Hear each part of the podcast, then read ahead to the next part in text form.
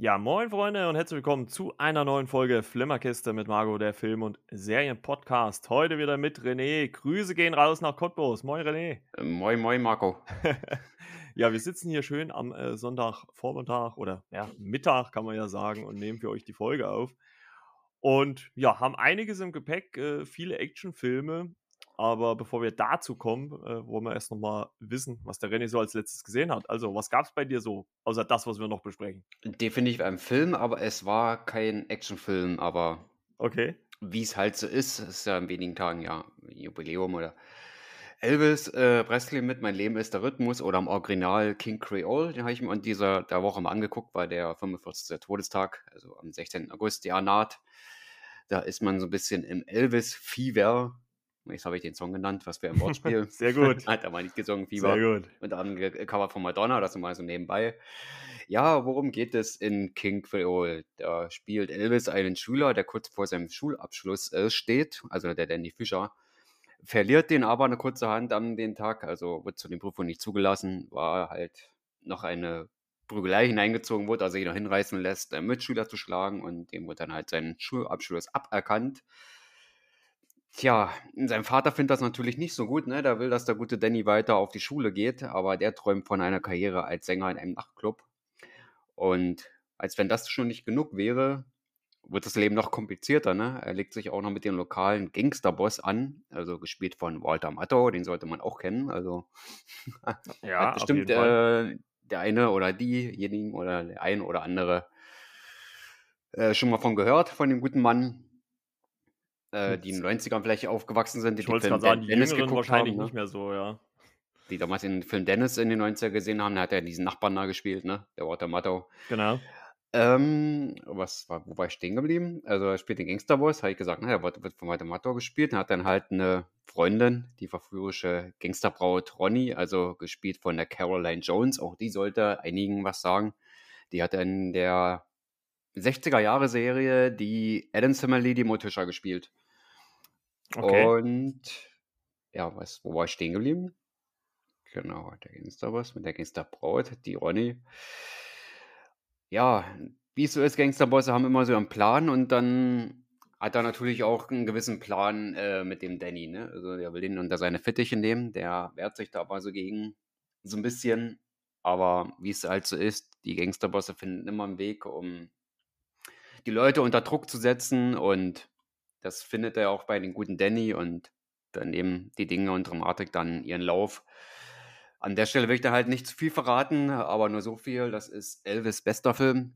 Habt ihr vielleicht auch gehört, er war ja mal Schauspieler. Ich glaube, das hatten wir schon mal erwähnt. Ne? Also ja. Irgendwann hatten wir Elvis schon mal angesprochen äh, mit dem Film. vor ein paar Folgen schon erwähnt. Genau, als der Kinofilm rauskam, ja. Genau. Ist King Creole sein bester Film, verfilmt von Michael Curtis, also der Casablanca gemacht hat. Der hat ja auch viele Oscars gewonnen, der Film. Ich glaube, der Michael Curtis selber, der ist der Ungar.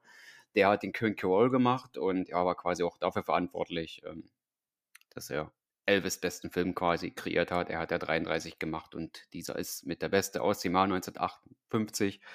Spielt im New Orleans äh, sehr authentisch. Also man hört am Anfang die ganzen Verkäufer auf, auf der Straße sind, die hört man halt dann singen.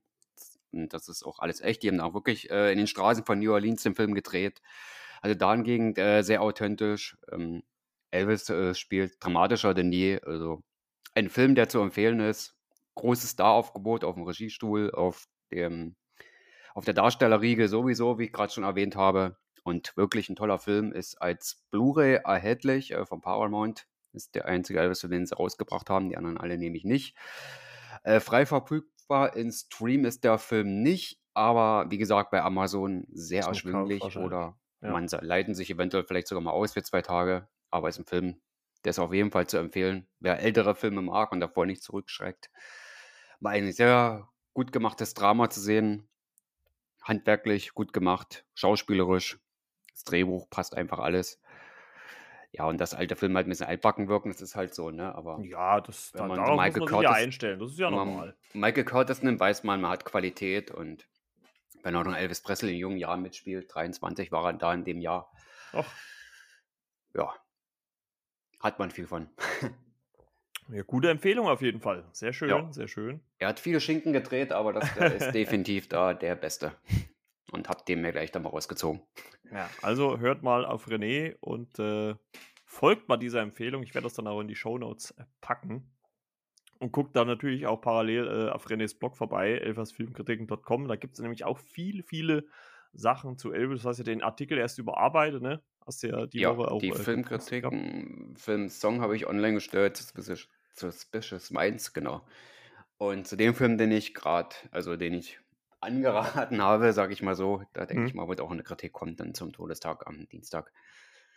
Also, Was passt nicht besser zum 45. Todestag, als dann vom Elvis besten Film dann Kritik zu machen. genau. Also passt da auf jeden Fall auf und äh, guckt da mal schön auf Renés Blog vorbei. Den Link dazu findet ihr dann auch in den Show Notes.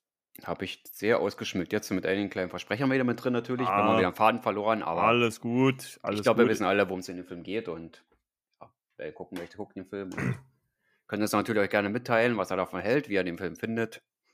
Ja, gerne mal Feedback, auch an äh, flimmerkiste.yahoo.com oder auch äh, per Di- Direct Message oder Direktnachricht äh, auf Deutsch äh, äh, bei Instagram. Könnt ihr das gerne da lassen. Und ja, guter Tipp. Äh, bei mir ist es wieder mal wie so oft äh, ein bisschen serienlastiger. Ähm, ich habe äh, die zweite Staffel The Flight Attendant angefangen auf äh, Amazon Prime. Gab es ja schon vor zwei Jahren oder ja, vor zwei Jahren müsste es gewesen sein. Die erste Staffel äh, mit äh, Kaylee Kuroko in der Hauptrolle. Die fand ich damals relativ stark. Also die hat mir schon richtig gut gefallen. Sie ist ja quasi so eine ja, Flugbegleiterin, die äh, ja eines, Na also zumindest in der ersten Staffel, die dann äh, im Bett aufwacht und eine Leiche liegt neben ihr. Ähm, man muss sagen, dass die erste Staffel noch auf dem Buch basierte. Das macht die zweite jetzt nicht. Also da mussten sich die Macher dann selber äh, eine Geschichte ausdenken, weil dann, äh, weil das Buch quasi mit der ersten Staffel abgeschlossen ist.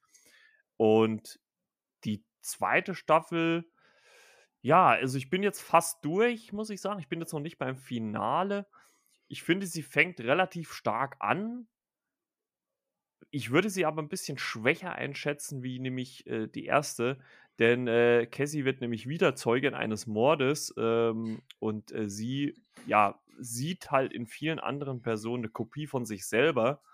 Also man hat so das Gefühl, dass irgendjemand ihr etwas anhängen will. Das wird auch am Anfang noch äh, in den ersten Folgen relativ offen gelassen. Warum? Es gibt nämlich so ein, so ein Pärchen, was irgendwie so stalkermäßig ihr so ein bisschen auf der Spur ist. Äh, dennoch finde ich auf einem sehr, sehr hohen Niveau, also sehr unterhaltsam, sehr gut gemacht. Und äh, ich finde auch wieder, dass äh, äh, Kaylee Kuroko als ähm, Cassie hier wirklich richtig, richtig gut spielt. Sie ist ja so quasi äh, im Einsatz für die CIA und soll immer mal so Leute beschatten, wenn sie irgendwo hingeflogen ist. Und das macht sie wirklich richtig gut. Es gibt auch wieder so quasi, äh, wo sie quasi mit ihren eigenen Ichs spricht. Äh, das hat man immer wieder so, da wird halt so weggemorpht quasi aus dem Bild raus und da spricht sie dann mit vielen Versionen ihrer selbst. Ist auch sehr interessant, weil sie manchmal dann so, was in der ersten Staffel ja noch mit dem Toten teilweise passiert ist, also da hat sie ja mit dem Toten teilweise gesprochen ähm, oder konnte das zumindest beobachten, wie mit dem gesprochen wird. Und hier äh, sieht man das halt, wie sie halt mit ihren eigenen Ichs spricht und die helfen ihr auch teilweise dabei, ja, diesen Fall, in den sie da halt verwickelt wird, zu lösen. Also das finde ich schon ganz unterhaltsam. Ich bin jetzt noch nicht bei der finalen Episode, bin jetzt bei der vorletzten. Also vielleicht werde ich dann schon nächste Woche sagen, wie es zu Ende gegangen ist.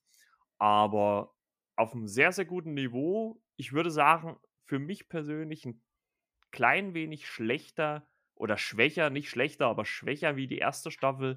Aber ich glaube, das ist halt immer so, wenn man so eine Buchvorlage hat und, und macht dann halt ein eigenes Drehbuch, das ist immer schwierig, dann an die Vorlage ranzukommen.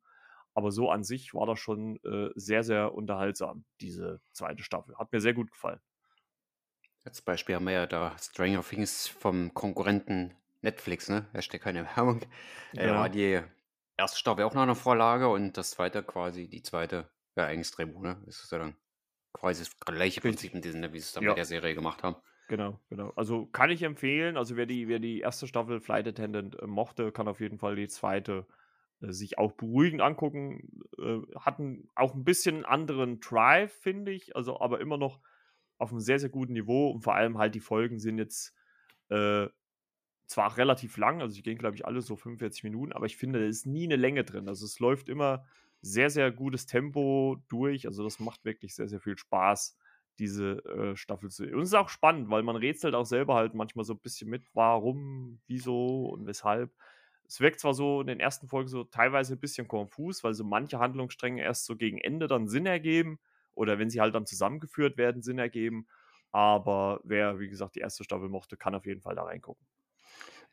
Wie viele Folgen hatten die jeweils die Staffel nochmal gehabt? Äh, acht. Also erste Staffel acht Folgen und die zweite Staffel auch acht Folgen. Also sind wir dabei 16 aktuell. Ja, also ich, ja, ob es da eine dritte gibt. Also ich äh, habe schon so eine Meldung gelesen, dass wenn sie noch eine dritte machen, dann lassen sie sich erst noch mal ein bisschen Zeit, damit sie halt auch eine passable Geschichte finden.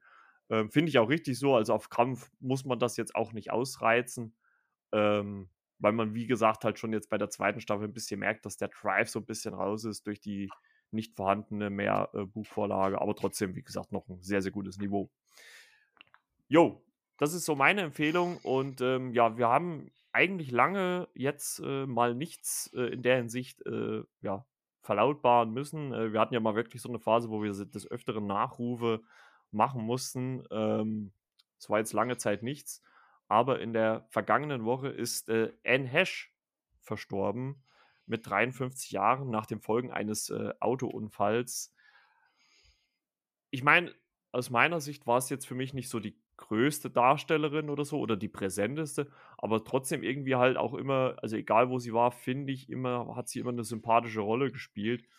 Und äh, in diesem Sinne finde ich es halt schon sehr schade, dass sie halt doch in den recht jungen Jahren äh, mit 53 verstorben ist. Äh, deswegen kann man da nur sagen, äh, Ruhe und Frieden natürlich. War auch natürlich ein bisschen tragisch, diese ganze Geschichte, ne? ohne das jetzt auch vielleicht im Detail nochmal aufzurollen. Aber es ist trotzdem sehr traurig halt, äh, dass sie schon mit ja, knapp 53, 54 Jahren jetzt äh, uns verlassen hat, oder? Ja, und es ist natürlich ein Name, die in der Filmwelt natürlich ja sehr verankert ist. Da habe ich auch gedacht, oh, da habe ich jetzt das Jahr gesehen, wo sie geboren ist. Und dann habe ich das Jahr gesehen, also dieses Jahr, wo sie verstorben ist. Weil wirklich alt nicht geworden, habe ich gesehen, oh, Autounfall, da sieht man natürlich auch, wie schnell es immer wieder mal gehen kann. Ne? Wie du schon sagtest, sie hat ja nicht so die ganz großen Rollen gehabt aus äh, 90er Jahren. Donny Brasco wird man sie vielleicht äh, kennen. Sieben Tage, sieben Nächte mit Harrison Ford. Also, also da ist, da, als, als sechs Tage, sieben Nächte war sie mir am präsentesten in, in Erinnerung. Und im White Card mit Jason Statham war sie jetzt auch noch dabei. Und dann sind da noch ein, zwei Titel, die habe ich jetzt wahrscheinlich wieder vergessen. Aber ja, sind so die, wo man sagt, da fällt einem wieder ein, wenn man die Filme nennt, ah, wo man dann sagt, die war's. Aber ja, das war ja eine hübsche Frau, ne? Blond, äh, mittellanges Haar, ne? Ja. Sah auch nicht wirklich aus wie 53 auf dem Bild. Ich Nein, denke, dass es ein aktuelles gewesen ist. Also. Ja. Ja, war schon scheint sehr echt in guter Gesundheit gewesen zu sein und so ein Unfall ist natürlich ja, sehr, sehr tragisch. Das ist quasi aus dem Leben gerissen, wenn man so will.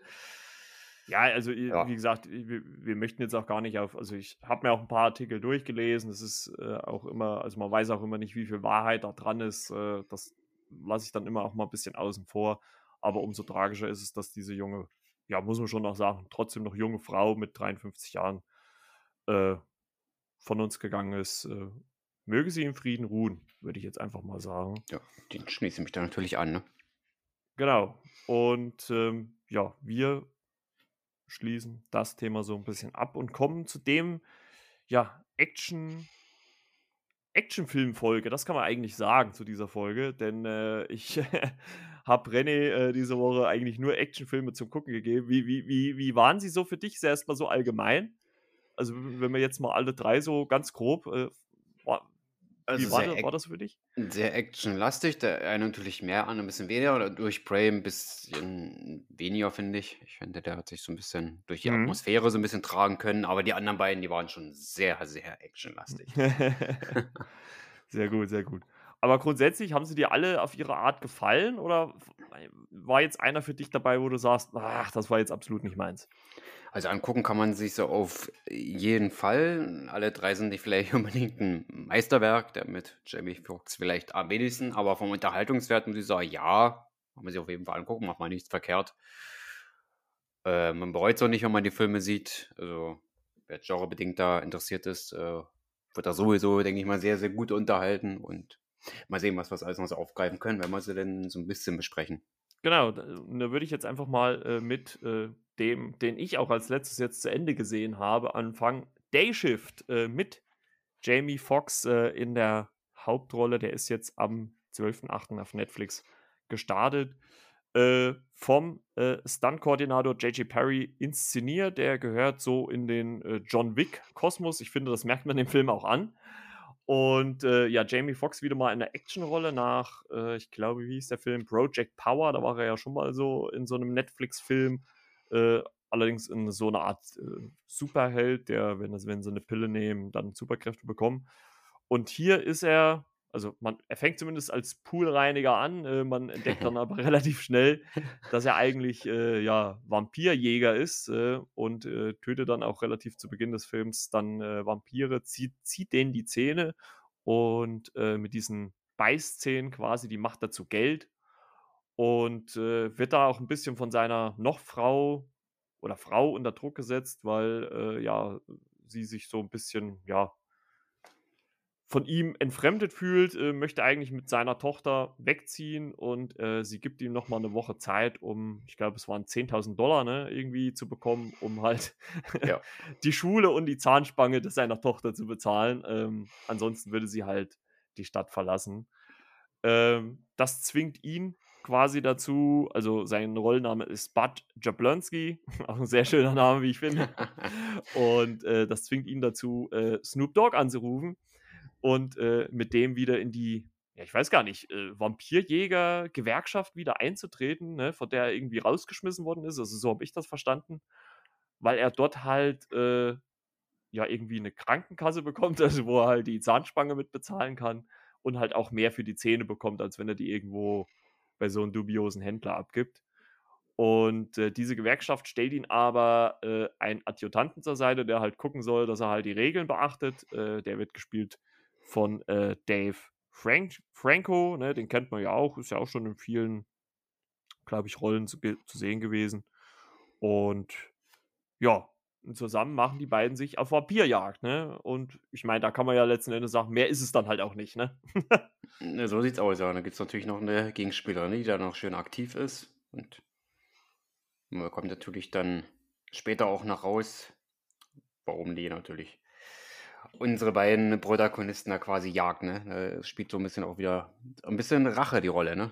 Ja, genau. Also das das, das wird halt relativ, also gleich am Anfang äh, diese Action-Szene, die da, also da, da wird halt auch schnell so die Stimmung des Films, finde ich, etabliert. Ne? Er, er, kommt so rein, also als Poolreiniger, auf einmal hier hat er nur, hat er Knacken in seiner Tasche, äh, äh, trinkt dann ins Haus ein und äh, dann tauchen halt überall Vampire auf. Vor allem auch so eine ältere, die, die knallt er dann hier voll mit seiner Pumpgun weg. Also ich fand das schon geil, das hat sich ja so komplett so durch den Film durchgezogen, wie halt immer so diese wenn er äh, quasi die Vampire dann erschossen hat, wie die halt immer weggeflogen sind. Also das fand ich grandios, wie das immer so in Szene gesetzt worden ist. Und das war dann, das stellt sich im Laufe des Films heraus, äh, die Tochter einer so o Obervampirin, sage ich jetzt mal. Und als die dann halt wieder, äh, nachdem er das getan hat, in das Haus kommt, sieht sie natürlich das Ganze und macht halt Jagd auf Bud und seine Familie. Und das ist halt im Prinzip dann so die zwei Stories, ne? Also sie äh, sieht in ihm den Feind, äh, der seine Tochter, äh, ihre Tochter getötet hat. Und er versucht halt parallel das Geld für seine Familie zusammenzukriegen. Und das mündet dann natürlich so Action, eigentlich ganz Actionfilm-typisch in einem Finale, wo er halt auch dieser, dieser Obervampirin halt gegenüberstehen muss. Ne? Ja, und dieser Chef von der Gewerkschaft, der vertraut ihm mal nicht so wirklich, ne? Der nee. gibt den, den Job quasi auch noch mit so einem gewissen Hintergedanken äh, zurück, ne? Und ja, Tag, äh, Statt der gewünschten Na Nachtschichten gibt es natürlich nur die Tagschichten, ne, die er eigentlich gar nicht so wollte, weil er doch ja. lieber nachts arbeitet. Ne? Das bekommen wir dann auch dann gleich so mit. Ne? Ja, also da kommen wir halt dann auch zu dem Filmnamen. Day Shift heißt halt übersetzt äh, Tagschicht. Und äh, das ist dann halt auch der Titel des Films. Also, wie gesagt, storymäßig ist da wirklich nicht viel dran. Aber ich muss sagen, actionmäßig ist der Film schwer in Ordnung. Er ist, würde ich schon mal behaupten, nicht auf dem Level von, von einem John Wick. Also schon noch ein Level drunter, würde ich mal behaupten. Aber wirklich in Summe an sich ein solider, toller Actionfilm, wo man auch mal merkt, und das, ich weiß nicht, wie es dir ging, äh, aber mir ging es so, ich hatte ja vor ein paar Wochen hier The Grey Man geguckt.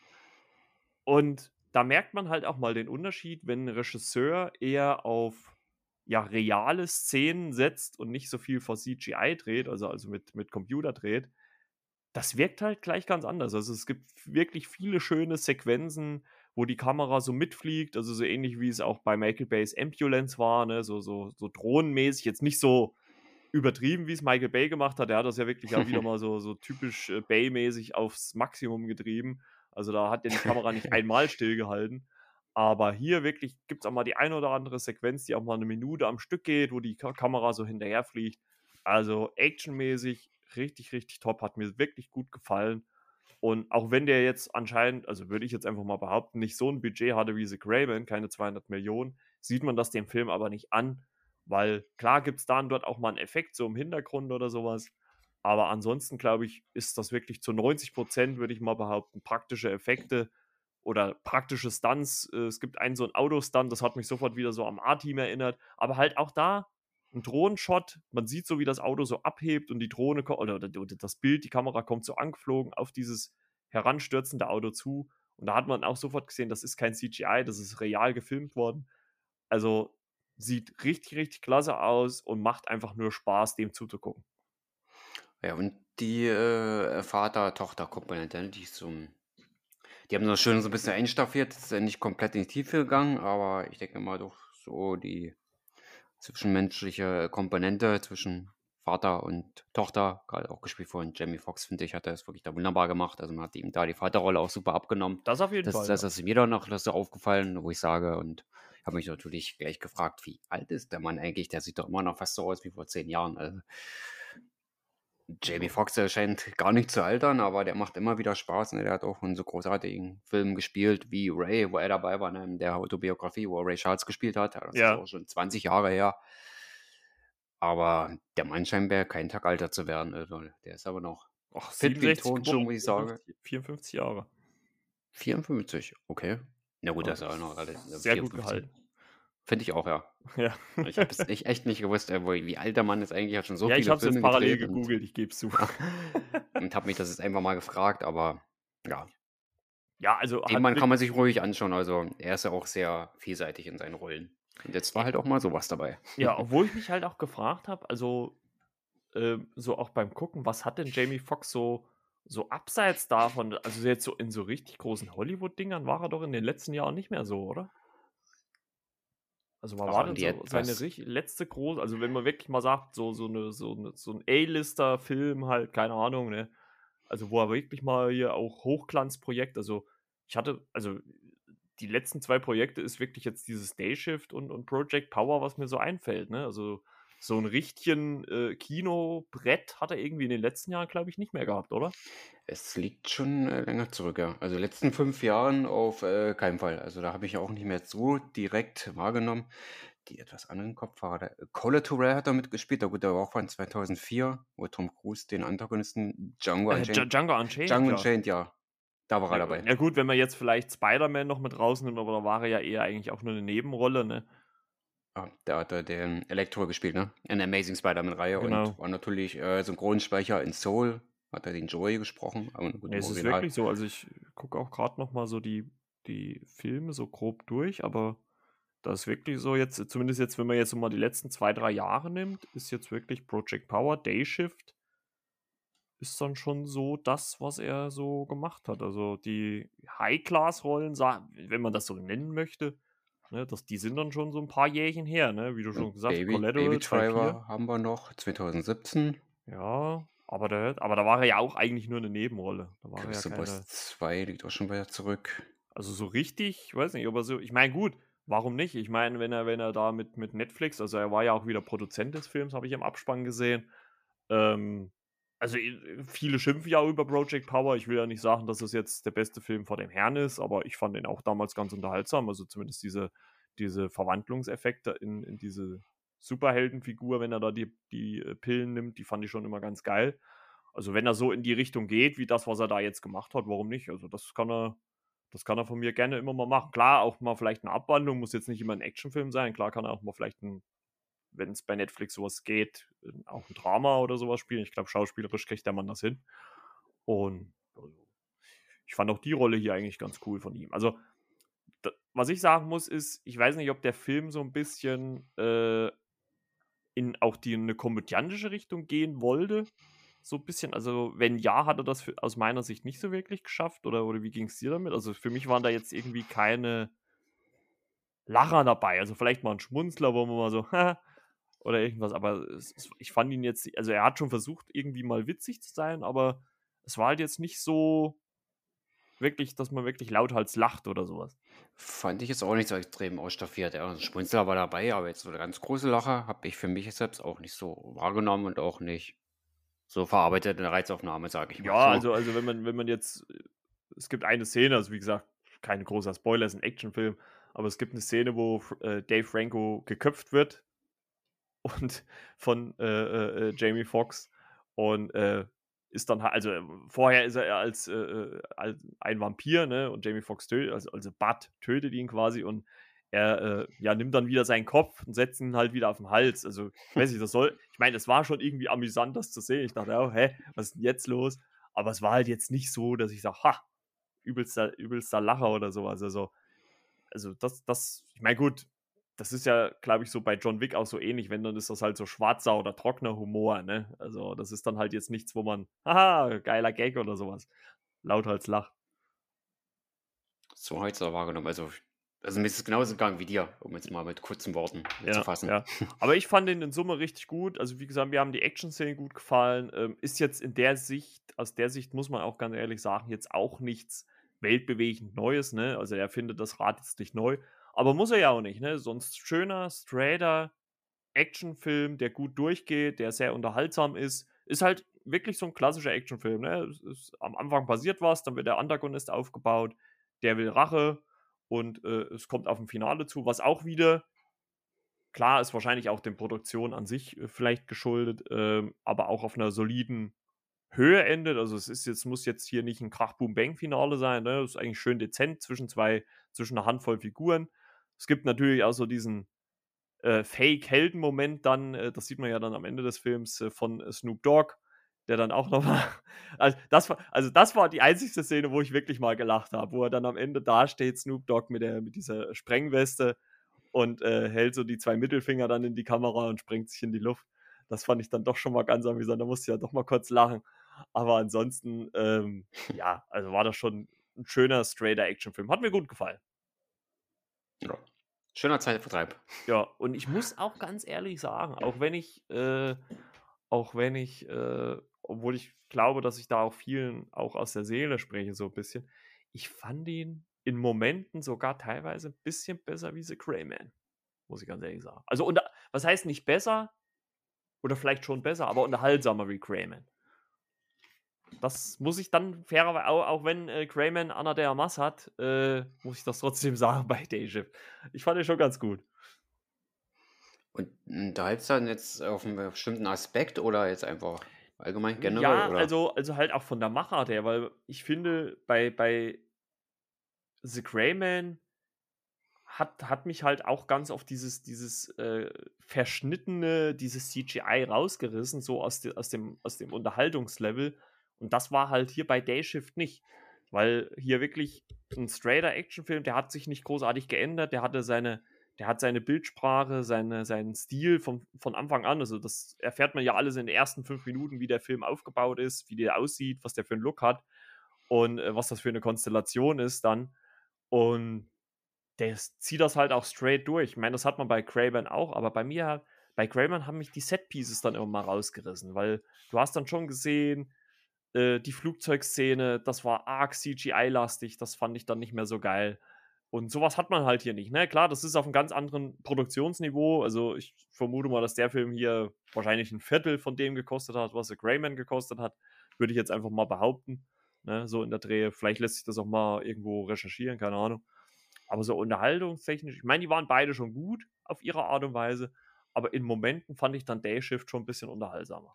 Auch wenn ich natürlich relativ schnell weiß, wenn man, wenn man viele Filme schon geguckt hat, gerade Actionfilme, was passiert. Ne? Also die, die Tropes sind dann schon relativ die gleichen. Aber so ist es ja bei Crayman im Prinzip auch. Ja. Ja. Genau. Wo ist das bei an Chris Evans mit einem Schnauzbart haben? ja. Was hat mich verraten? Der Bart, das Auftreten. Da fand ich ja, finde ich ja den Moment so gut, weil ja die, wo, wo äh, Ryan Gosling die ähm, Granate fallen lässt und äh, Chris Evans und er so, ah, mutig. das fand ich schon ziemlich gut. Übrigens, äh, Fun Fact zwischendurch, äh, äh habe ich gerade gelesen, äh, Ryan Gosling äh, spielt auch in einer Neuauflage als Film von Ein Colt für alle Fälle die Hauptrolle.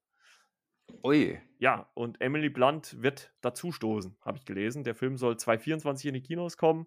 Äh, ein Colt für alle Fälle. Ich würde mal sagen, die meisten kennen die Serie wahrscheinlich nicht. Aber die lief äh, ja lange Zeit. Ich glaube, irgendwo läuft die auch immer noch. Irgend so ein, so ein Spadensender. Und da äh, hat jetzt Emily Blunt angeheuert als äh, weibliches Pendant zu Ryan Gosling. Bin ich mal gespannt, wie sie das aufziehen. Äh, Regie wird machen äh, MacG. Der hat ja hier diese, diese ähm, Charlies Engel da äh, ersten Verfilmungen gemacht. Ja, das kann, ich glaube, wenn man den Regisseur sieht, kann man sich schon vorstellen, in welche Richtung das so ungefähr geht. Aber manchmal muss ich ja sagen, überrascht der Mann mich auch. Also deswegen, äh, ja, würde ich einfach mal warten, bis irgendwann mal so der erste Teaser oder Trailer kommt. Und äh, aber bin ich mal gespannt drauf. Ist, aber rein personell finde ich das eine geile Kombo. Ryan Gosling, Emily Blunt passt, glaube ich, ganz gut zusammen. Also ah, hat man, glaube ich, auch so noch nicht gehabt. Ich glaube noch nicht, dass die so miteinander schon mal gespielt haben, oder? Nee, Ryan Gosling hatte da eher mal einen anderen weiblichen Gegenpart gehabt, ne? Ja. Aber, äh, aber Ryan Gosling, der ist momentan halt wirklich äh, richtig gut unterwegs, ne? Hat ja wie gesagt, jetzt The Crayman gedreht. Das soll es ja auch eine Fortsetzung geben. Äh, hat jetzt, glaube ich, abgedreht oder ist gerade noch dabei, äh, den Barbie-Film mit äh, Margot Robbie macht er ja gerade. Und dann halt als nächstes wahrscheinlich, also ich habe in dem Artikel gelesen, ab September oder so soll gedreht werden. Also ist ja gar nicht mehr so lange hin. Äh, soll dann äh, ein Colt für alle Fälle gedreht werden. Also der Mann ist gerade gut beschäftigt, würde ich mal behaupten. Barbie-Film, oh Mann. Ja, also das, ah, ja, das ja. war halt so witzig, wenn man jetzt immer mal so die Bilder zu The Greyman gesehen hat, weil er halt dort diese, diese Optik von Ken halt hatte, ne?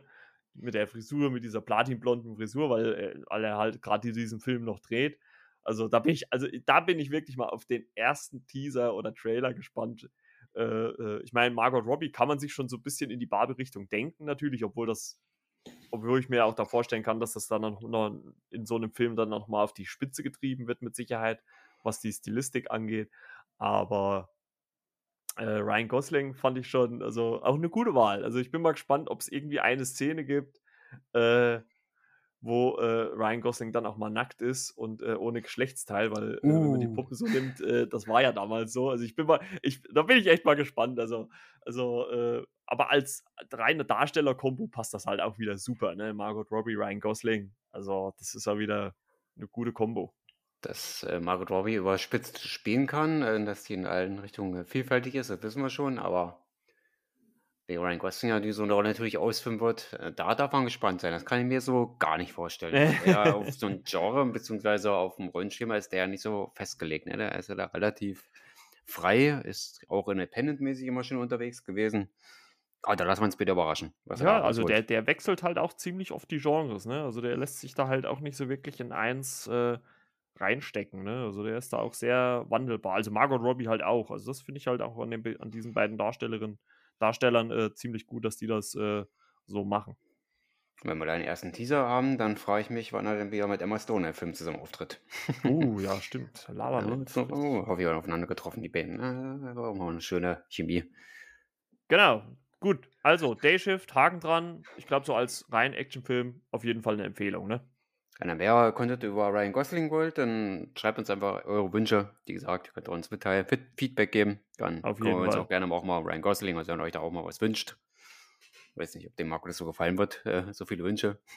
ja, bei der Ausarbeitung. Themen, Themenvorschläge sind immer gut. Also ich sage, ich, wie gesagt, ich habe immer noch mein, mein äh, äh, Liam Neeson-Porträt vor der Brust, aber der macht halt so viele Filme und ich wollte halt wirklich alle zu jedem halt auch mal was sagen und die muss man halt erstmal alle gucken.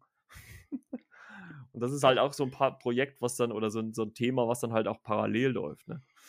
Ja. Also, auf jeden Fall zu äh, Dayshift, auf jeden Fall eine Empfehlung. Wer auf Actionfilme steht, kann da auf jeden Fall reingucken. Äh, nicht ganz auf den Level von John Wick, ein Ticken drunter, finde ich, aber trotzdem sehr unterhaltsam. Ja, schließen genau. wir den Film so ab. dann äh, kommen wir zum nächsten Actionfilm und da hat mich einfach der Trailer irrsinnig rumgehauen. Wir kommen zu Carter, der schon am 5.8. auf Netflix gestartet. Und äh, kurz eine Beschreibung, also ist auch ein straighter Actionfilm. Äh, nach einer tödlichen Pandemie, die die Vereinigten Staaten und Nordkorea verwüstet hat, wird ein Mann ohne Erinnerung in eine mysteriöse Mission verwickelt. Eine Stimme in seinem Ohr befehlt ihm, nicht getötet zu werden. Das ist übrigens äh, die äh, offizielle Netflix-Beschreibung. Yo, René, äh, ich habe jetzt äh, schon vorneweg meinen Senf zu Dayshift abgegeben. Dann, dann kannst du ja mal so deine Meinung zu Carter wiedergeben. Wie hat er dir denn gefallen? Oh, was natürlich mir gleich wieder sehr ins Auge gefallen ist und wo ich ja immer wieder auch gerne hingucke aus technischer Hinsicht, äh, die Kamera. Allein die Bewegung und äh, wie die Kamera gerade auch bei Kampfsequenzen, Verfolgungsjagden, wie lange die draufgeblieben ist, wie viele Sekunden. Also da gab es wirklich Einstellungen, da waren mal weniger Schnitte und man hat einfach nur die Bilder gesehen und die Kampfsequenzen. Das ist wunderlich positiv aufgekommen, muss ich sagen ja, der Film hat eben ganz schön getrieben, hat, ne, wie soll ich das sagen, getrieben nicht, aber ich sag mal so, man konnte gar nicht stillhalten oder ruhig still sitzen, ne? Man hat den Film immer mal so mitverfolgt, ne? Also der Regisseur hat ihn quasi mitgenommen, Verfolgungsjagd, Verfolgungsjagd. Also man konnte nicht durchpusten, sage ich es einfach mal so. Ja. Und gerade so die Kameraeinstellung, die Kamerafahrten und weniger Schnitte, um das Handwerk hier in dem Film zu sehen. Ich finde, das war unheimlich gut ausgearbeitet. Also das ist mir am positivsten aufgefallen an dem Film. Jetzt mal fernab von der Story. Ja, gut, also die Story ja. muss man halt wirklich sagen, die ist halt auch äh, relativ dünn, finde ich. Ne? Also das ist halt einfach auch nur so ein, so ein so ein Plot-Device, damit der Mann halt in, in Schwung kommt. Also das muss man halt sagen, der Film geht halt sofort los. Also der, der lässt sich halt wirklich keine Zeit. Ne? Also die, die, die Sache geht los äh, in so einem Hof, wo man ein Auto sieht, wo Leute aussteigen.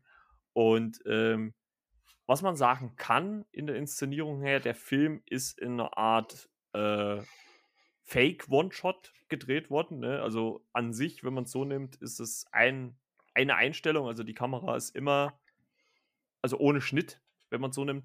Aber man merkt schon in vielen Szenen oder vielen Momenten, wo halt wahrscheinlich geschnitten worden ist. Also das ist ja nicht effektiv an einem Stück gedreht worden. Also ähm, das merkt man auch. Ich fand das am Anfang, muss ich ganz ehrlich sagen, auch ein bisschen anstrengend, weil man ja manchmal, ja, wie soll ich, wie soll ich das sagen? Manchmal wurde ja so aus dem Bild quasi rausgezoomt in, in so, ja, in so kurzen Bewegungen, was so ein bisschen abgehackt wirkt hat. Also äh, ich fand das am Anfang ein bisschen, also musste, musste ich mir erst ein bisschen dran gewöhnen, aber ich habe dann schon relativ schnell kapiert, wie der Regisseur oder, oder wie die Filmemacher an sich, wenn man das so nennen möchte, den Film dann halt äh, gemacht haben, weil man dann oft in diesen gemorften Szenen sieht, wie dann wahrscheinlich was per CGI ist, was dann wieder auf ein reales Setting übergreift.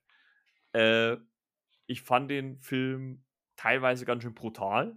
Also der hält sich nicht zurück mit Gewalt.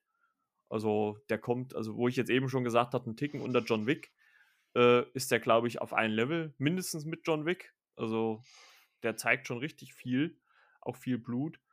Ähm, wie gesagt, die Story fand ich ein bisschen platt, vor allem halt auch in den Momenten hat mich der Film ehrlich gesagt auch immer so ein bisschen gelangweilt. Also wenn man dann so ein bisschen Erklärung bekommen hat, also wenn der Hauptdarsteller äh, Carter nicht äh, gekämpft hat oder, oder wenn halt nichts passiert ist und, und man hat halt ein bisschen Erklärung bekommen, was man natürlich auch braucht, ne, manchmal, ähm, hat es mich ehrlich gesagt auch ein bisschen gelangweilt.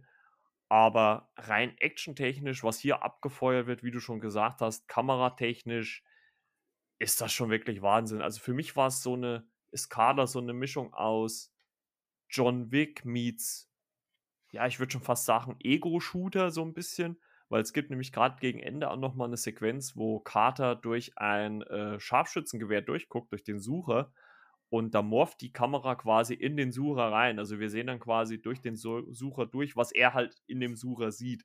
Also das fand ich halt wirklich vom, vom Kamerastil her wirklich richtig gut gemacht. Ähm, wie gesagt, CGI an manchen Stellen merkt man es, finde ich. Also wahrscheinlich produktionstechnisch äh, waren die da ein bisschen eingeschränkt. Aber, also glaube ich, was hier actionmäßig aufgefahren wird, das sieht man selten in anderen Actionfilmen. Also sowas habe ich schon lange nicht mehr gesehen bei diesen langen Shots. Also am ehesten vielleicht noch in der Intensität her ging es mir bei The Raid 1 und 2 so, also wo es von der, von der Schlagzahl her. Hätte ich auch so gesagt, zumal ich da nur den ersten gesehen habe, da war es ja im ersten Film, da war es ja oh, quasi ja. hoch raus. Da hat es ja ein Gebäude gespielt. Oh ja.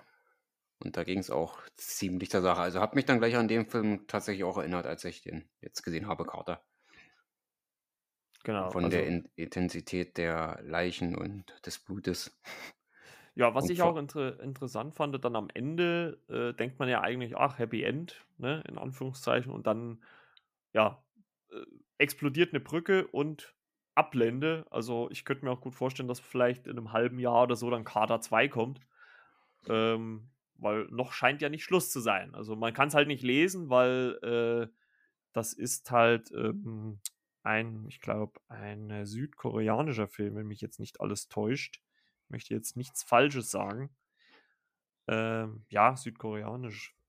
Und äh, da, das hat Netflix halt nicht äh, übersetzt. Also da kommen halt diese, diese Zeichen, halt die äh, koreanischen.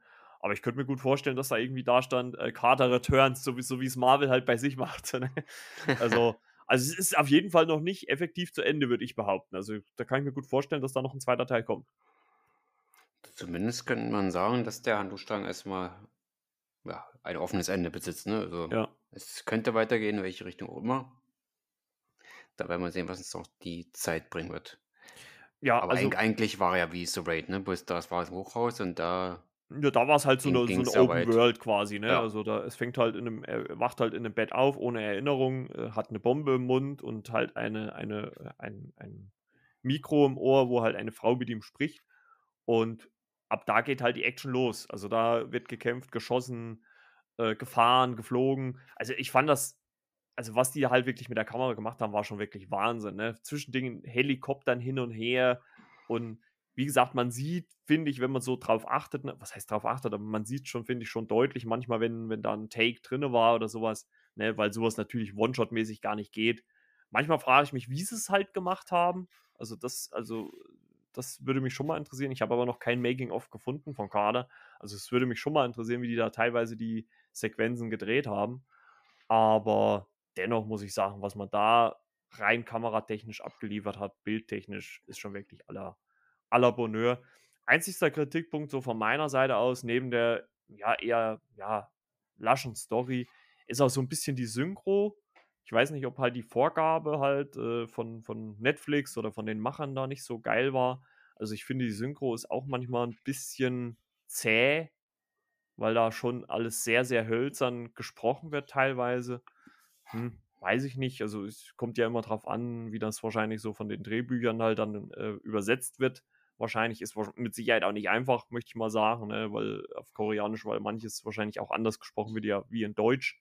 Ist vielleicht auch nur so ein ja, Synchro-Problem. Ich weiß nicht, wenn man es auf Koreanisch bzw. auf Englisch guckt, ähm, ja, weiß ich nicht, hat man das Problem wahrscheinlich nicht. Aber jetzt so zumindest bei der deutschen Synchro hatte ich so das Gefühl, so manchmal, dass es ein bisschen hölzern wirkt. Aber vielleicht ging es auch nur mir so. Ja, ein Dialog war jetzt nicht so extrem, wo du sagst, Du musst da jetzt die tiefstgründigsten Dinge jetzt folgen, war jetzt bei dem Film auch nicht so, ne? Nee, also es waren ja eher, also der, der Hauptcharakter hat ja meistens immer nur so One-Liner gebracht, ne, so ein, zwei Sätze. Klar, es gab so von ein, zwei Leuten so ein bisschen Erklärung. Äh, Mike Coulter hat man mal wieder gesehen, der hat ja äh, Luke Cage in der Netflix-Serie gespielt, die ist ja jetzt bei Disney Plus. Fand ich auch cool, den mal wieder zu sehen, aber der war auch, ich glaube, das war auch mehr wie ein Cameo-Auftritt, war das auch nicht. Der war, glaube ich, zwei Minuten, drei Minuten im Bild, dann war der wieder weg. Ähm, also, das muss man halt dann auch sagen, sind jetzt auch keine großen Namen. Also, selbst der Hauptdarsteller hat mir auch vom Gesicht her absolut nichts gesagt. Ne? Ähm, aber fand ich in dem Sinne trotzdem mal ganz erfrischend. Äh, ja, straighter, guter Actionfilm mit äh, einer grandiosen Kamera bei. So, so würde ich es für mich zusammenfassen. Ja, also Kamera, denke ich mal, ist auf jeden Fall äh, die Stärke. Und die ja, also das handwerklich auch, gerade mit dem Kämpfen und das Blut, was da fließt, jetzt auch nicht in übertriebenem Maße, um Gottes Willen, aber so wie das schon zugange gegangen wird, kampftechnisch und auch mit den Waffen, ja, es hat schon was. also hat auch einen sehr hohen Unterhaltungswert. Auf jeden Fall. Und natürlich mit dieser Pandemie als Hintergrund und versuchen dann halt Wahrheiten halt rauszukriegen, ne? weil die Regierung auch dann so ein bisschen noch mit so eine Rolle spielt. Was Genau. man im Verlaufe der Handlung natürlich dann auch mitbekommt oder beziehungsweise erklärt wird. Richtig. So, und dann kommen wir äh, zum nächsten Film und ich glaube, das ist auch so der Highlight-Film, würde ich jetzt mal behaupten. Ist am selben Tag gestartet äh, wie Carter, hat auch einen relativ kurzen Titel. Prey, ein neuer Predator oder Predator-Film auf Disney Plus, äh, ist im Star-Bereich rausgekommen. Ähm, hat mir, habe ich mich richtig drauf gefreut, als so der erste Teaser kam. Also ich folge ja auch äh, Hulu bei Instagram und da kriegt man das immer manchmal so einen Tag früher schon angezeigt. Und als da so ein ers- erster Teaser kam, da, hä, Prey, was ist das? Und man sieht so diese drei Laserpunkte des äh, äh, Predators und äh, das, mehr war es ja dann jetzt nicht, äh, zumindest im, im Teaser, ähm, fand ich das schon ziemlich genial. Ja, es ist quasi, wenn man so will, die Vorgeschichte zum ersten Predator-Film mit äh, Arnold Schwarzenegger, ne, aus dem Jahre 87, wenn man so nimmt. Genau. Genau, der spielt Ein ja, äh, ich weiß gar nicht, wann, wann spielt er? Spielt er auch in den neu- 80er Jahren, der Film? Also in den 80er Jahren ist der, also mit Arnold Schwarzenegger entstanden. Oh Gott, ich habe mich gerade mal so ein bisschen gestreckt, es war eben kurz vom Mikro weg. Ja, alles Äh, gut, ja. alle- alles gut. Das hat, hat, hat man gehört. Ja. ja, 87 genau kam da raus. Und spielt auch, glaub, ähm, Present Day, wollte ich meinen. Also es ist ein bisschen länger her, als ich ihn gesehen habe, bin Ja, also sicher, ich- aber ich- ich ich denke, bin der auch spielt grad- damals zur genau, aktuellen ich bin- Zeit. Ich bin auch gerade am überlegen, ob, äh, ob da äh, ein genaues äh, Datum, aber ist ja auch egal. Auf jeden Fall spielt der grobe Kelle, kann man sagen, 300 Jahre, also im Filmzeitalter vor, vor Predator und äh, im, Jahr, 18. Jahrhundert, ne? Im Jahre äh, nee. 1719 äh, in den Ja. nördlichen Great Plains. Und äh, dort lernen wir die junge Frau Naru kennen von den äh, Volk äh, der Comanchen, also von äh, amerikanischen Ureinwohnern. Und ja, die ist eine ja, junge Frau in dem Stamm, die sich gegen ja, ihre, ihren Bruder, aber halt auch gegen viele andere Männer äh, ja, so ein bisschen behaupten muss, ne, weil sie halt als Kriegerin, also sie möchte gerne Kriegerin sein und das ist, äh, wie man sich so denken kann, auch in der damaligen Zeit gar nicht so einfach. Und äh, ja, sie muss sich da so ein bisschen durchsetzen äh, gegen alle äh, Widrigkeiten, ne, weil äh, da natürlich irgendwie so ein striktes Konzept ist. Die Frauen sind für ja, äh, das Saubermachen und das Essen zuständig quasi und die Männer jagen halt und ja, beschützen quasi äh, das Dorf, den, den Stamm. Und wir sehen, wie äh, e- eines Tages ein Raumschiff einen Predator absetzt und der sich auf die Jagd macht. Und äh, Naru äh, ja, bekommt das so ein bisschen mit und muss sich dann gegen den Predator im Zuge, im Laufe des Films zur Wehr setzen. Ich möchte an dieser Stelle schon mal äh, vorab äh, natürlich eine Spoilerwarnung sagen, weil wir jetzt äh, wahrscheinlich schon ein bisschen mehr intensiver auf Inhalte eingehen. Und äh, ja, also Spoiler, Spoiler, Spoiler. Feuer frei, René, wie fandst du? Äh, ich habe es schon mal eingangs so erwähnt, also die Atmosphäre hat mir da sehr gefallen. Also vor allem in der Zeit, in der das spielt, äh, es ist 18. Jahrhundert, 17. oder 19. sogar, 18. Jahrhundert, äh, zahlenmäßig, habe das hoffentlich jetzt richtig eingeordnet. Ja. Und der Film spielt, kann man sagen, so Dschungel, auch so ein bisschen am Wasser, ne? Das war ja immer so ein bisschen der Wechsel, also die Standorte, aber es war recht düster gehalten, also von der visuellen Atmosphäre her. Also ich denke mal schon, dass es ein Dschungel war. Der Original hat in Mittelamerika gespielt. Ich weiß jetzt gar nicht, war da jetzt angezeigt, wo der genau gespielt hat. Aber ja, egal. Aber die Atmosphäre, wenn man sich sagen, die ist mir dann gleich aufgefallen und äh, bedeutend ruhiger gefilmt. Äh, viele, viele Szenen als in anderen beiden Filmen, die wir jetzt besprochen haben, ging es etwas ruhiger zu, trotzdem actionlastig, aber finde doch hatte der von den dreien ja die gute Atmosphäre, der einen quasi an dem Bildschirm gehalten hat. Das, was ist mir gleich so positiv ins Auge gefallen ist, natürlich eine Protagonistin, äh, ja, die, die ich jetzt nicht hinsetzen will und äh, irgendwelche Sachen zu kochen oder sonst irgendwas zu machen, ja, die will aktiv sein. Ne? Man hat auch schon, man sieht auch schon, dass er Fähigkeiten hat. Ja, und merkt dann eigentlich auch mit der Zeit, dass irgendwas äh, nicht stimmt oder anders ist. Ne? Ich glaube, sie untersucht da, glaube ich, im, Verlauf dann Baumstamm oder auch äh, Spuren, ne, wo sie sagt, ja, ist doch Ja, sie, irgendwas sie anders. findet doch, äh, glaube ich, diese gehäutete Schlange.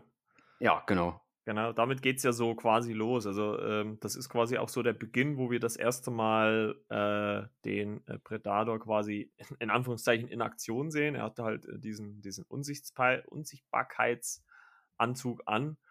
Und wir sehen so, wie halt äh, der ja, Predator quasi Abstriche macht, ne? weil er, er jagt halt auch nicht alles, sondern nur das, was für ihn eine Bedrohung ist.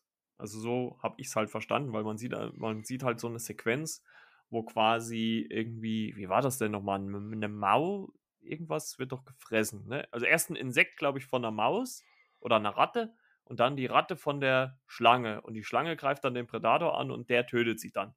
Und wir sehen dann quasi durch seinen so verschwommenen äh, Unsichtbarkeits-Tarnanzug dadurch, wie er halt dann diese, diese Schlange äh, häutet. Ne? Also das, das ist halt eine Anspielung dann halt auf den ersten Film, der, äh, wo, wo ja dann auch, Spoiler, halt auch die Menschen gehäutet werden. Und äh, das fand ich schon ziemlich stark. Also, dass das halt mal so eine, also was heißt stark, aber gut inszeniert in der Hinsicht, dass man eine Erklärung bekommen hat, dass er jetzt auch nicht unbedingt alles jagt. Ne? Sondern halt, wie gesagt, nur das, was für ihn eine Bedrohung ist. Auch äh, mit der Anleitung auf gleich das Original, dass man das so dezent mit eingebaut hat. Ist, ja, das finde ich gehört nicht äh, natürlich dazu. Vielleicht würde man sagen, gut, das ist schon gang und gäbe in den letzten Jahren, aber ich finde, die haben das dann wirklich hier an der Stelle aber wirklich dann gut gemacht. Ja, Also wer das Original gesehen hat, dem wird es natürlich auffallen. Aber da ist immer dann so schön in Szene zu setzen. Ja, hat mir dann auch gefallen. Ja, ist auch ein sehr schöner positiver Aspekt an der Stelle. Ja, und, und es, Naru wird ja auch die ganze Zeit eigentlich nicht so wirklich Glauben geschenkt, auch von ihrem Bruder nicht. Und ähm, ja, sie, sie macht sich halt auf die, ja, auf, um halt zu sagen, hier, ey, da draußen ist irgendwas, wir müssen das bekämpfen. Also sie weiß ja selber nicht, was es ist. Ne? Also ich hatte halt auch wirklich, muss ich ganz ehrlich sagen, so ein bisschen die Angst, dass man sie, äh, die Hauptdarstellerin, so ein bisschen, äh, oder Naru halt, die Figur, auch so ein bisschen als Übermenschen dann darstellt und das macht man ja gar nicht. Ne? Also gerade so wie du schon gesagt hast, so die erste, glaube ich, das erste Drittel des Films zeigt man ja, dass sie halt selber auch noch äh, trainieren muss, um, um halt eine gute Kämpferin zu werden. Ne? Was ich ganz cool fand, dann war ihre, ihre ganzen Aktionen mit der Axt. Also sie macht ja dann so ein, so, ein, so ein Seil an die Axt und jedes Mal, wenn sie das so wegwirft und, und äh, es bleibt im Baum hängen, zieht sie es wieder zurück. Und also das fand ich schon rein so von der, von der Macher der schon richtig cool. Also das, das war schon eine taffe Frau da, eine taffe Kriegerin. Ne? Und irgendwann kommt man dann halt an den Punkt, äh, nachdem halt, wie gesagt, der ganze männliche Stamm ihr das nicht glaubt, äh, dass da draußen irgendwas ist, äh, wo äh, ja dann alle oder zumindest ein Teil dieser Männer halt dem Predator gegenüberstehen. Ja, und ich sag mal so, dann geht das große Gemetzel los, würde ich mal so behaupten, ne? Ja, vor allem äh, die Wesentiere, die er sich fängt, ja, die werden halt immer größer und er sich davon ja auch einige Trophäen oder gestaltet es für sich als äh, Trophäen. Ne? Ich glaube, er bekämpft ja auch einen ganz großen Wolf, den er dann Oh ja. einfach da mal hops nimmt. Wo ich sage, uiuiui. Ja, reißt er, reißt er die, die Wirbelsäule raus und man sieht dann in so einer, so einer Höhlensequenz, wie er quasi den noch intakten Kopf, ich weiß gar nicht, mit so einer Art Säure halt, äh, dass nur noch der Schädel quasi da ist, ohne Fleisch und alles macht und hängt sich das dann so wie so eine Trophäe an dem, ja, ich sage jetzt einfach mal Gürtel, ne? Also hängt den so an sich dann dran als Trophäe. Äh, es geht dann auch noch mal weiter zu einem Grizzlybären, äh, gegen den er kämpft. Das ist ja dann auch so der Moment, wo äh, Naru dann auch noch mal dem Predator gegenübersteht. Was ich ganz cool fand auch äh, an der Figur Naru war ihr Hund, den sie mir dabei hatte. Es war ja so ihr treuer Begleiter die ganze Zeit. Das fand ich wirklich ganz geil. Also wenn ein Film einen Hund hat, äh, der immer da ist, da hat man mich eh schon fast äh, gekauft. Da kann mir kann auch egal, was noch in dem Film passieren, solange dem Hund nichts passiert. Ne? Also da muss ich sagen, sonst werde ich zu John Wick. Und ähm, aber trotzdem, das fand ich schon ziemlich cool. Und halt, wie man halt auch diese Anspielung so gemacht hat. Also, als man so diese Lernphase halt sieht von ihr, so in der ersten, wie gesagt, im ersten Drittel, hat sie, also sie versinkt auch so zwischendurch mal so in einem Sumpf und kommt da wieder raus. Und da hatte ich halt ganz oft, ich weiß nicht, wie es dir ging, hatte ich halt ganz oft so, ja, jetzt, jetzt sitzt dann der, der Predator oben auf dem Baum und, und guckt so runter und so, weil es gab ja ähnliche Szenen auch schon im Original, ne, mit Arnold Schwarzenegger, ne, wo er dann auch so mit diesem Matsch voll war und der Predator kann ihn nicht sehen. Also damit spielt halt äh, der Regisseur äh, Dan Trachtenberg ziemlich gut. Der hat äh, unter anderem äh, Cloverfield gemacht und war auch unter anderem schon bei äh, der Serie The Boys mit dabei als Regisseur. Und der hat jetzt halt diesen Film hier gemacht. Man merkt das so ein bisschen. Und also er spielt da schon so ein bisschen, ne, mit den, mit den Tropes, ne. Man denkt schon, ja, jetzt gleich, jetzt kommt er und dann ist er dann doch nicht da. Also das fand ich schon ziemlich gewieft gemacht, muss ich sagen, ne. Auch wenn er natürlich, muss man auch ganz ehrlich sagen, er nimmt sich natürlich auch so ein, zwei Elemente äh, aus dem Original raus, ne. Also der, der, der legendäre Satz von äh, äh, Arnie kommt natürlich auch, ne. Äh, du weißt ja bestimmt, welchen ich meine. Oh Gott, da muss ich kurz überlegen. Äh, stehe ich kurz auf Es ist wirklich ein bisschen länger her, wo ich den Film äh, Wenn gesehen es habe. blutet, können wir es töten. Und, Ah, das, genau, ja. und das sagt ja Narus Bruder auch. Also, äh, das fand ich schon amüsant. Also, ich glaube, das ist natürlich dann auch nur amüsant, wenn man das Original kennt. Ne? Wenn man mit Prey jetzt natürlich anfängt, äh, ist das natürlich jetzt neu. Aber ich fand das schon ziemlich cool gemacht. Und äh, ich hatte mir ja auch so überlegt, ey, also war natürlich die Frage, auf welchem Stand ist denn der Predator? Ist der auf demselben Stand wie die 300 Jahre später, dann mit Arnie? Aber selbst der ist ja dann trotz Raumschiff, sind die ja auch ausstattungstechnisch ein bisschen hinten dran. Ne? Also er hat ja eher so, ja, so leicht auch natürlich altertümliche Waffen. Also, ne, also er hat zwar dieses Se- Lasersuchsystem, ne, diese drei Punkte, aber ich glaube, in dem Original schießt er ja äh, nicht mit Pfeilen, bin ich der Meinung, ne? Da schießt er ja wirklich mit einem Laser. Und hier ist es halt mit so Pfeilen, die er schießt, ne? Ja. Die er rausschießt. Also fand ich wirklich ganz gut gemacht eigentlich. Also, äh, äh, weiß ich nicht, war eine große Überraschung, der Film. Und auch wie sie es dann so am Ende schaffen, wie Naru halt gegen den, den Predator dann kämpft und wie sie ihn dann auch zur Strecke bringt, ohne das jetzt vielleicht im Detail natürlich zu spoilern, fand ich auch sehr gewieft, muss ich sagen. Also klar könnte man denken, hm, okay, weiß, weiß der, der außerirdische Krieger nicht, wie seine eigenen Waffen funktionieren, könnte man vielleicht meinen. Ne? Aber dennoch fand ich den Weg dorthin, wie sie das so machen, äh, wirklich richtig stark und halt auch die Hauptdarstellerin, ihr Name ist Amber Mindhunter. Und ich habe mir sofort so gedacht, wo ich das Gesicht gesehen habe, Mensch, irgendwoher kennst du die? Irgendwo hast du die schon mal gesehen kürzlich. Und da ist es mir nämlich auch wieder eingefallen. Die hat nämlich in zwei, äh, da kommen wir wieder nämlich zurück zu meinem Liam Neeson äh. Die hat nämlich in The Marksman und The Ice Road mitgespielt, mit äh, jeweils Liam Neeson. Da kam mir das Gesicht auch so, beka so bekannt vor.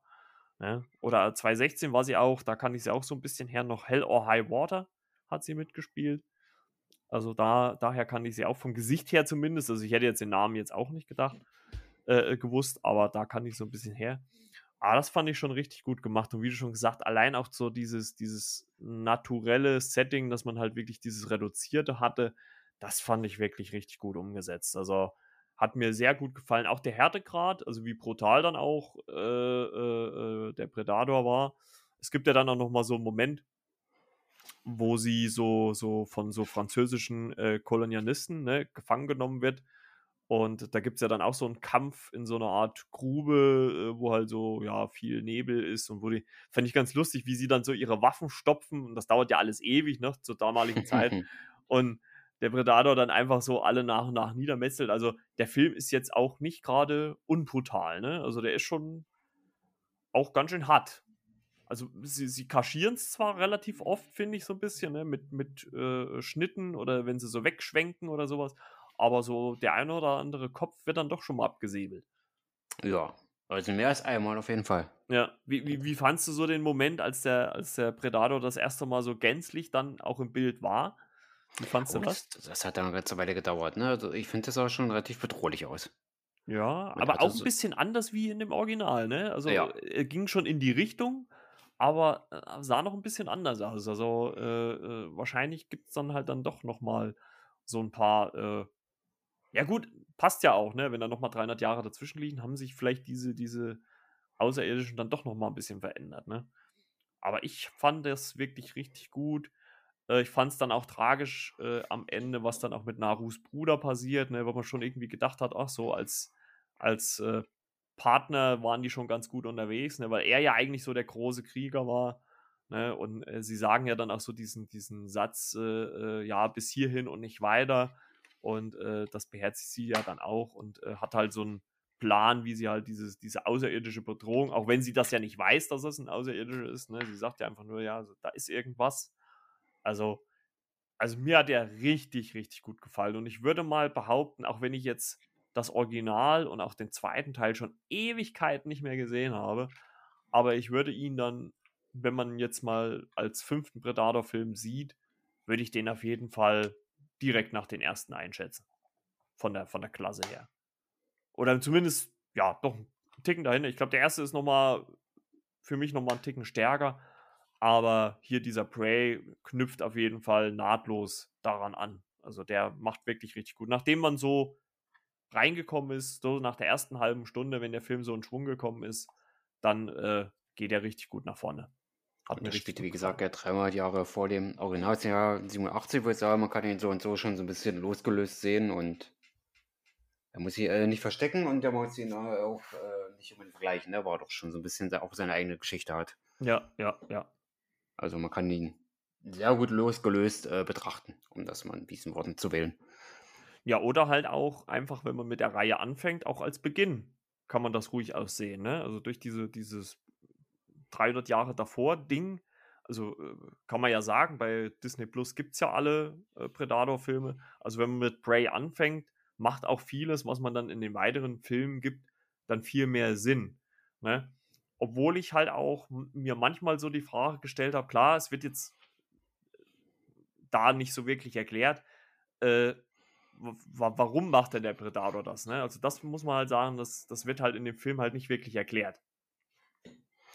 Aber vielleicht kommt ja noch was noch. Ich weiß nicht, ob für Fortsetzung noch Platz wäre, ob was geplant ist, wo ich sage. Ja, also das heißt, ich sag mal, es gibt ja diesen, diesen, diesen, animierten Abspann dann, ne? Also da wird ja irgendwie äh, so angedeutet, ne, bevor dann, also man merkt ja immer bei Disney Plus, wenn dann das Bild noch groß bleibt, dann kommt wahrscheinlich noch was. Bevor es dann immer so klein wird und dann irgendwas nächstes vorgeschlagen wird. Und da sieht man nämlich so einen, so einen ersten, ja, so Marvel-typisch eigentlich, so, so einen leicht animierten Abspann so in, in, einem, in, in einem Zeichenlook. Und äh, nachdem dann so äh, die Endcredits laufen, sieht man so, wie, wie diese animierte Naru-Figur äh, so, so langläuft, neben ihren Zelten steht, von ihrem Stamm. Und man sieht auf einmal so aus dem Himmel so, so Raumschiffe anfliegen. Also, ich sage mal, rein von der groben Story her könnte man dann da natürlich nochmal äh, einen Anknüpfungspunkt machen weiß ich natürlich nicht, ob das dann trägt. Äh, müsste man dann halt sehen, dass man dann wahrscheinlich auch eine gute, gute Story findet irgendwo, dass, dass, dass das halt auch passt. Aber so an sich muss ich sagen, war der schon richtig, richtig stark. Also auch die Hauptdarstellerin, wie gesagt, Amber äh, Mindhunter, äh, Mithunter, die war wirklich richtig gut. Fand ich auch wirklich die beste hier in dem, in dem Film neben dem Hund. Und äh, ja, hat mir sehr, sehr gut gefallen. Den schließe ich mich an. Was ist da heute wirklich mal rausgehauen, wo wir auch einer Meinung sind bei allen drei Filmen? Uiuiui, hatten wir so ja. auch noch nicht gehabt. kleiner, kleiner Fun-Fact noch: ähm, Ich habe jetzt zwar den zweiten Teil nicht nochmal geguckt von 1990, aber es gibt ja äh, gegen äh, Filmende eine, äh, oder auch, beziehungsweise auch äh, am Ende von dem 87er, nee, das war schon in dem zweiten, im Predator 2 wird ja eine, eine Steinschlosspistole, also wie sie halt damals war, mit ne, Stopfen, Schießpulver rein und sowas, wird ja da angedeutet.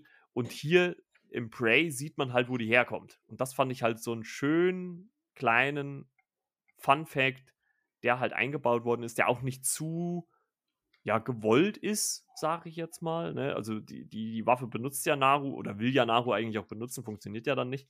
Und äh, da wird, da, damit macht man halt so eine kleine Verbindung zu den äh, äh, zweiten Predator dann. Ne? Also die, die Verbindung zum ersten wäre halt dann der Satz, ne? wenn es blutet, können wir es töten. Ähm, von Ani, der Spruch. Also man übertreibt es nicht mit Anspielungen, man macht das ziemlich, äh, ja, solide, ziemlich im Hintergrund. Es wird nicht zu off-topic draufgeklatscht. Also ich fand das wirklich richtig gut. Also der hat, ging wirklich, der, also der hat mir wirklich richtig gut gefallen. Und dafür, dass der direkt auf Streaming erscheint, äh, war das ein richtig starker Film. Sehr, sehr hoch äh, formatig ausgestattet, aber dann leider nur ein Stream. Ne? Ich denke immer von den Bildern hier, wer fotografiert war, hätte ich ihn auch mal gerne auf die Leinwand gesehen. Also ja, viele haben. Wenn man sich mal vorstellt, äh, wäre es schön gewesen, den äh, auf der Leinwand zu sehen, gerade von der Atmosphäre ja, von den Bildern. Das hätte unheimlich gut ausgesehen, der auf größeres Bild. Das, das finde ich an der Stelle so ein bisschen schade, ja, dass man. Also, also viele haben ja, haben ja bemängelt, dass so ein bisschen die, das CGI gerade bei den Tierwesen nicht so geil war. Ich finde jetzt nicht wirklich, dass ein das rausreißt. Also ähm, der Bär den fand ich eigentlich ganz gut animiert. Also mir ist es jetzt zumindest auf meinem Fernseher nicht so aufgefallen. Ich weiß nicht, wie es jetzt ist, wenn man äh, wirklich hier High Definition 4K Schlag mich tot äh, mit total hochauflösendem Bild hat. Vielleicht ist es da ein bisschen präsenter. Äh, so ganz so hochauflösend habe ich ja nicht. Aber mich hat es jetzt nicht rausgerissen. Also ich fand es zweckdienlich. Klar gibt es mit Sicherheit äh, CGI-Tiere in anderen Filmen, die besser aussahen. Das, das will ich auch nicht leugnen. Aber ich fand es zweckdienlich. Und äh, ja, wie gesagt, Naru hat auch noch einen Hund. Damit hat der Film mich eh schon gewonnen gehabt. Und deswegen kann ich da für Prey nur wärmstens eine Empfehlung aussprechen. War wirklich richtig, richtig gut. Also ich habe da den technischen CGI jetzt gerade bei den Tieren auch keine Menge gesehen. Vielleicht. Nee, also ich, ich finde... nur mal bei einem Kumpel sichten, der einen 4K-Fernseher hat. Ich weiß gar nicht, wie viel Zoll. Auch schieß mich tot, vielleicht entdeckt man da vielleicht was, aber so jetzt ja, es gibt, sage es ich. gibt ja diese, diese Szene mit dem Hasen, wo der Hase vor dem, vor dem Wolf da wegrennt. Äh, ich finde, so bei dem Hasen sieht man es so ein bisschen, bei dem Wolf gar nicht so, aber bei dem Hasen fällt es schon ein bisschen auf, aber wie gesagt, zweckdienlich. Also es reißt mich jetzt absolut nicht raus. Ich, ich nehme das für den Film so hin. Klar, wenn man sich dann fokussiert darauf, würde ich schon behaupten, ja, okay, dann fällt es ein bisschen auf. Aber auch der Bär, das ist völlig in Ordnung äh, für äh, klar ist jetzt kein Kinoniveau, würde ich jetzt auch nicht behaupten, aber es ist wirklich komplett zweckdienlich und äh, es fällt mir jetzt nicht auf. Also ich habe es jetzt auch nur so im Nachhinein gehört, wenn manche so über den Film geschrieben oder gesprochen haben, dass ihnen so ein bisschen die, die, das CGI so aufgefallen ist, gerade in diesen, diesen Tiermomenten, weil ansonsten würde ich auch behaupten, hat der Film ja nicht viel CGI. Also da wird auch sehr viel noch auf praktische Effekte gesetzt. Also wirklich richtig, richtig gut. Sehr unterhaltsam.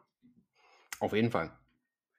Ja, ich glaube, da sind wir auch schon wieder durch für diese Woche mit unseren Filmen. Und äh, ja, kleiner Ausblick natürlich auf die nächsten Wochen. Ihr habt es ja schon auch in den letzten Wochen gehört. Äh, eine Serie haben wir ja geskippt, weil die ja äh, René nicht so zugesagt hat. Aber die nächste Marvel-Serie, die sagt dann René doch, doch wieder ein bisschen mehr zu. Deswegen machen wir da auch wieder unsere allseits beliebten Recaps, weil das muss man schon wirklich sagen, die sind wirklich sehr, sehr gut angekommen in den letzten Jahren.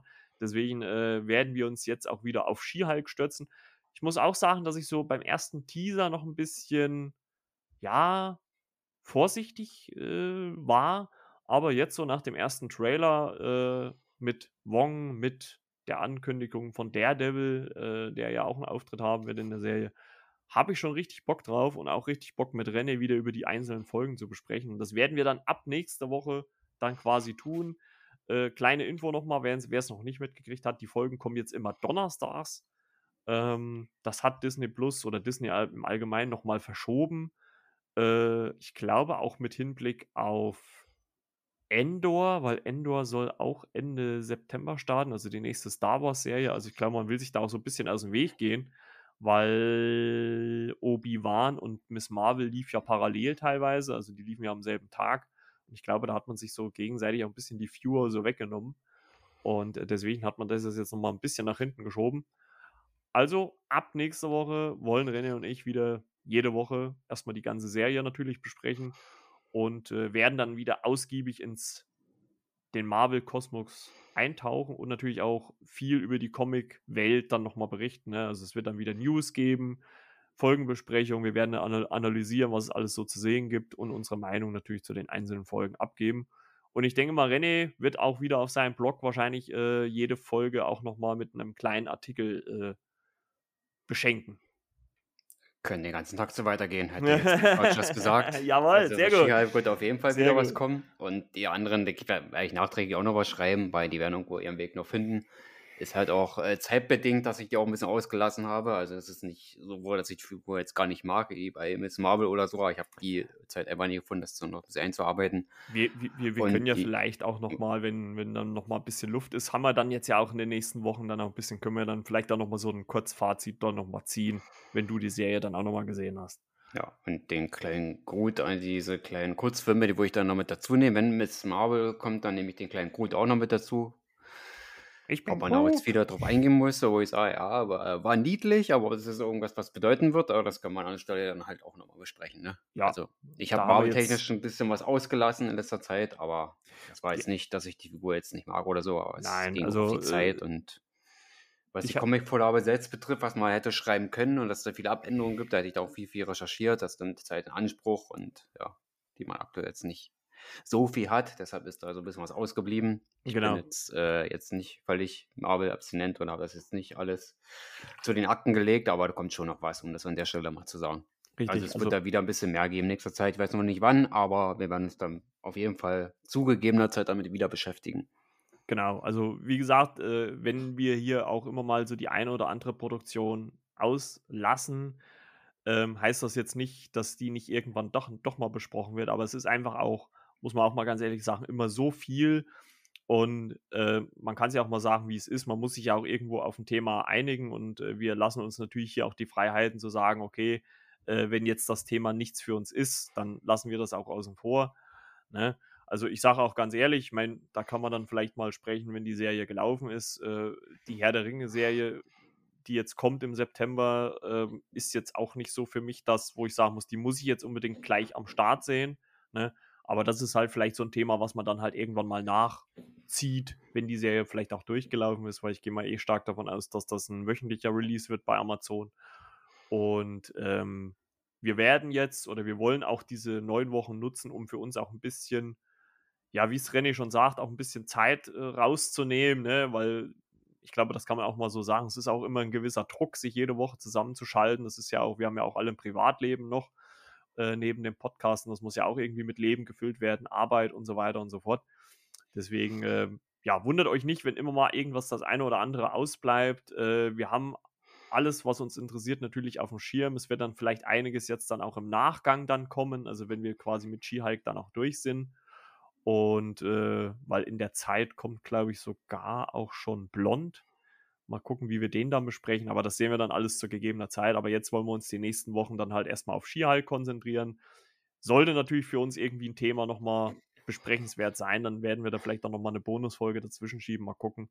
Aber ansonsten bleiben wir jetzt erstmal bei Marvel und Skihike und alles andere wird dann danach kommen. Und ich hoffe natürlich, äh, dass ihr uns das verzeiht. Ja, und What If hatte ich auf meinem Blog dann auch nachgereicht. Ich glaube, du hast Ja. dann dort mit Ronja noch ein bisschen noch was im Podcast ein bisschen Genau, gemacht. da was haben wir drei Folgen im Blog, gemacht. ja.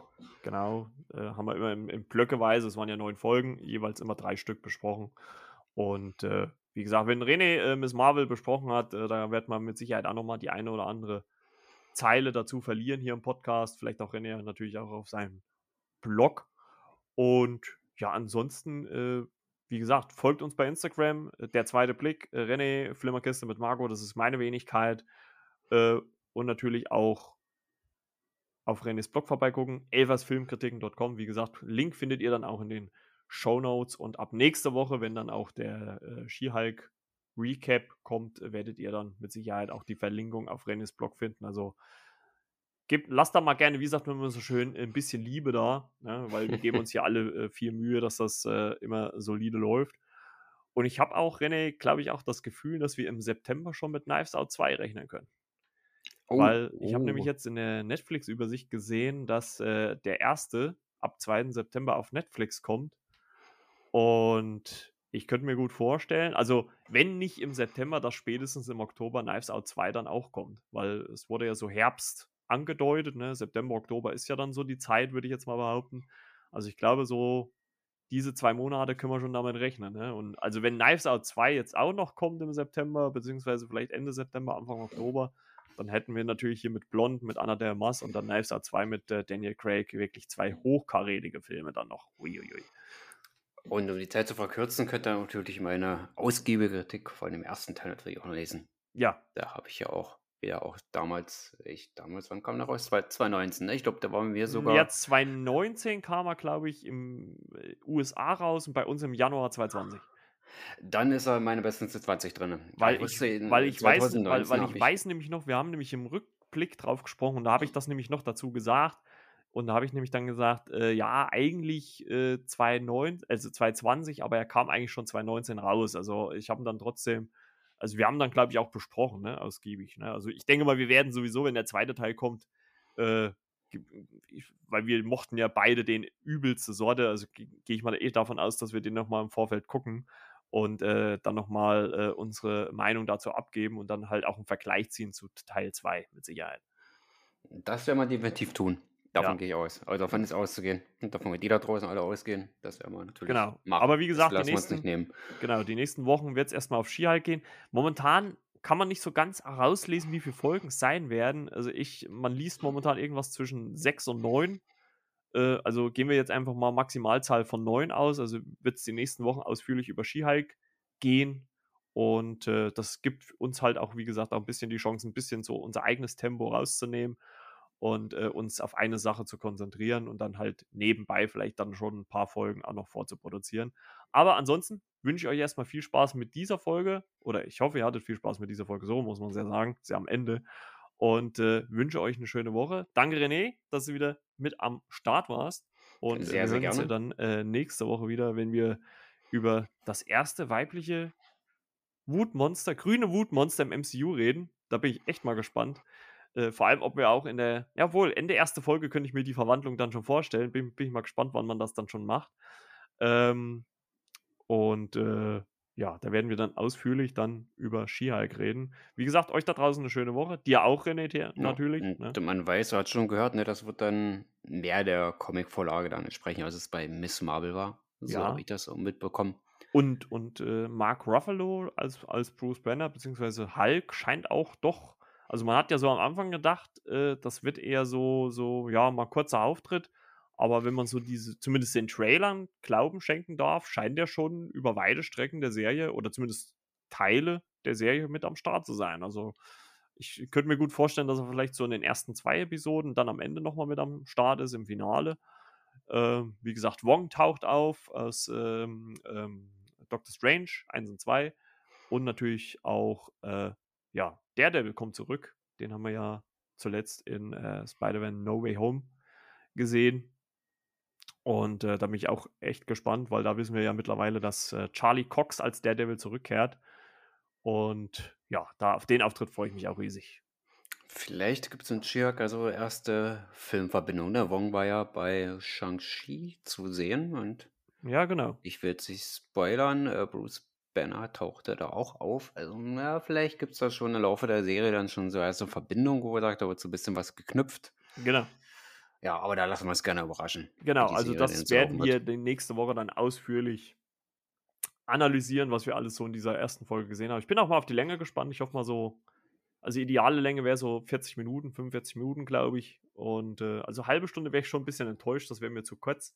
Äh, mal gucken. Aber das werden wir alles nächste Woche analysieren. Wie gesagt, ich wünsche euch da draußen eine schöne Woche. Dir auch, René. Wir hören uns dann nächste Woche wieder zu Skihike. Ne? So machen wir das. Und ihr da draußen bleibt gesund. Genießt das schöne Wetter, den schönen Sommer. Äh, wenn ihr irgendwo am See im Schwimmbad seid, könnt ihr ja unseren Podcast hören. Und ja, wir wünschen euch eine schöne Woche. Bis dann. Ciao, ciao. Euer Marco. Ciao, ciao.